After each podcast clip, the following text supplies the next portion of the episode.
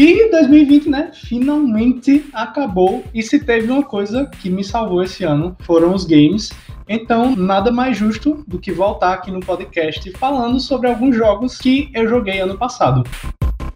Sejam bem-vindos, galera, ao mais um podcast. Meu nome é Eitan Gutenberg e vamos lá para mais um episódio, episódio número 11. Fazia um tempo que eu tinha parado aqui com o podcast, mas estou de volta.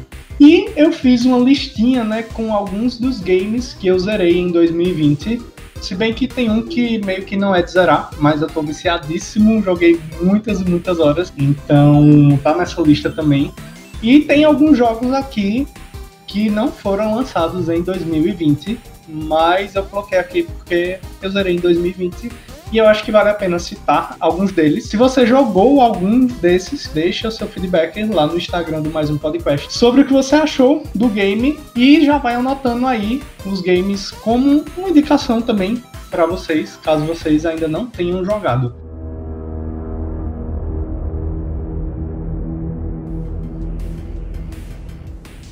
E o primeiro jogo dessa lista é Resident Evil 3 Remake, e eu tenho coisas boas e coisas ruins para falar desse jogo. No geral, eu acho um jogo bom. Eu me arrependo um pouco de ter pego no lançamento. O remake do 2 eu peguei no lançamento e eu não me arrependo porque é um jogaço do começo ao fim. É, o remake do 3 eu não diria que, é, que ele é um jogo ruim, eu só diria que ele é um jogo curto demais. Tem muita ação, eu acho que o Nemesis se transforma rápido demais e persegue você demais o, o tempo inteiro. É, eu sei que é a proposta do jogo também, né? Mas eu acho que se tivessem colocado algumas fases mais com puzzles, algumas coisas assim, teria dado uma alongada no game e acho que o jogo seria melhor. Mas é isso, mas é um jogo que eu recomendo, principalmente agora que não é mais lançamento e você não vai mais precisar pagar o preço inteiro do jogo. Outro jogo que eu zerei em 2020 foi Naruto Shippuden Ultimate Ninja Storm 3. Eu joguei o 4, não joguei no Switch, joguei no PlayStation 4. Não cheguei a zerar, tipo, jogar modo história e tal. Mas o Ninja Storm 3 do Switch eu zerei o modo história. É, também é um jogo com alguns problemas, eu diria, mais na parte gráfica, especialmente no modo portátil, que o 4 parece que eles trabalharam melhor no 4 do que no 3. Mas é um jogo bem bacana de luta. Eu gosto muito de Naruto, apesar dos dos problemas que o anime tem, mas eu gosto do anime e eu acho que o jogo também é bem bacana. Tem umas, umas partes mais específicas do, do anime que eles trazem, que tem quick time events bem bacana, com momentos cinematográficos. Eu achei bem bacana isso. Mas no mais é um jogo de luta bacana. Eu joguei online também, mas dá um lagzinho da peste. A minha experiência no online dele, pelo menos no Switch, não foi muito boa mas pode ser que nas outras plataformas seja, né? E mais um joguinho aqui para essa lista, eu não joguei ele tanto, mas eu cheguei a jogar, eu acho que umas 9 horas com o Tom. A gente fez uma campanha e a gente ganhou por incrível que pareça, eu acho que tinha sido a segunda vez que eu tinha jogado Civilization 6 e eu não lembrava de, de muita coisa do Civilization. Eu só tinha jogado os antigos, mas o 6 é muito bom. Eu e Tom ganhou uma campanha fazendo religião. A gente espalhou o narutismo e o cornismo pelo mundo e acabamos ganhando lá no finzinho. Foi muito massa. É um jogo longo. Tipo, uma partida dura muitas horas, mas é um jogo que eu recomendo bastante para quem gosta de jogo de estratégia. Acho que é um jogo imperdível. Não tenho certeza se ele foi lançado ano passado, mas fica aí a indicação.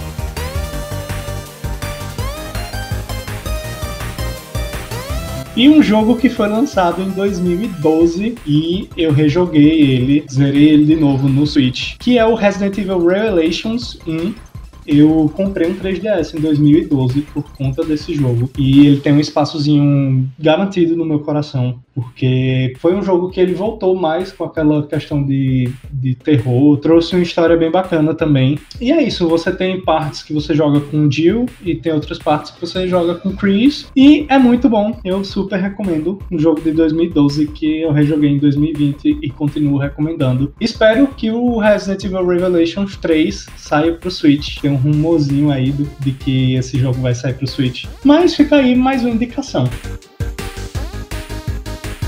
E essa esse próximo jogo da lista é um pouco, diria, polêmico. Ele foi lançado no final de 2019, mas saíram duas DLCs para o jogo agora em 2020. Então reforça mais o porquê dele estar tá aqui nessa lista que é Pokémon Sword Shield. Eu tenho a versão Shield do jogo e eu vou ser bem sincero, como eu já falei aqui em outro podcast. O jogo base, ele, ele é incompleto ele é capado. Você não tem tantos desafios para progredir no jogo. Ele é bem linear, tipo, não que os outros jogos da série não sejam linear, mas eu acho que esse é bem mais. E o pior é ter vindo com a Pokédex capada, tipo, você não tem todos os Pokémons disponíveis das outras gerações para pegar nesse. Eu gosto muito da região Galar, que é a região desse jogo. Eu acho bem interessante. A Wild Area eu acho bem massa.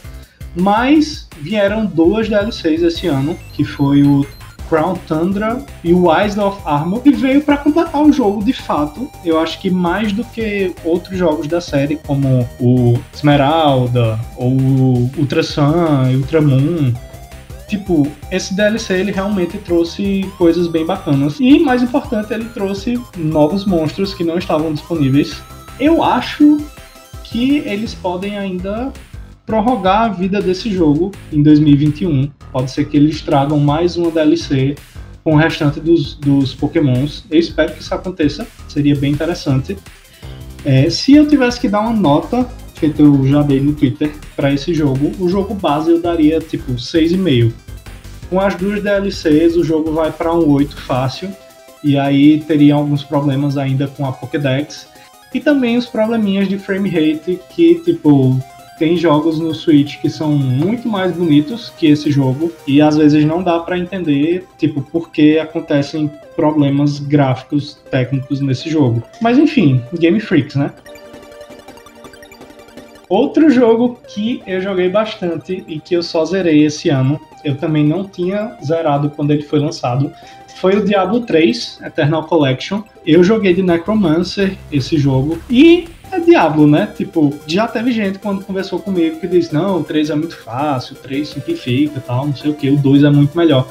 Galera, eu sei que o 2 é aquele jogo supremo de muita gente, mas eu me diverti bastante com o 3. Tipo, eu criei um boneco de temporada, mas eu não me importei de fazer, tipo, metagames ou qualquer coisa do tipo. Eu só joguei e tal, e eu me diverti bastante, muito, muito mesmo nesse jogo. O porte tá muito bom, roda a 60 frames cravado no, no Switch que é bem bacana. E jogar no modo portátil também foi uma experiência muito massa. E é isso, Diablo 3, vamos ver aí o que vai ser de Diablo 4.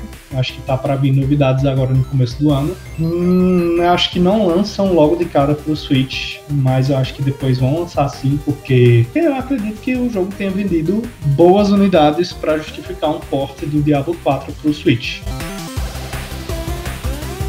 E esse jogo eu rejoguei agora em 2020. Eu já tinha jogado boa parte dele no Xbox 360, que é Resident Evil 6. É, é um jogo controverso, é um jogo controverso, mas eu não acho um jogo ruim. Eu acho um Resident Evil ruim. Mas para um jogo de tiro, ele é um jogo bacana, um jogo de tiro em terceira pessoa. A campanha do Leon é a que eu mais gosto a campanha do Chris ele é um Gears of War bem qualquer coisa mesmo. E a campanha do Jake eu recomendo que ninguém jogue para não estragar a sua experiência. Mas é um jogo interessante. Eu diria que recebeu bastante hate esse jogo, mas é justamente pelo motivo que eu já falei. Ele é um péssimo Resident Evil, mas ele é um bom jogo de ação.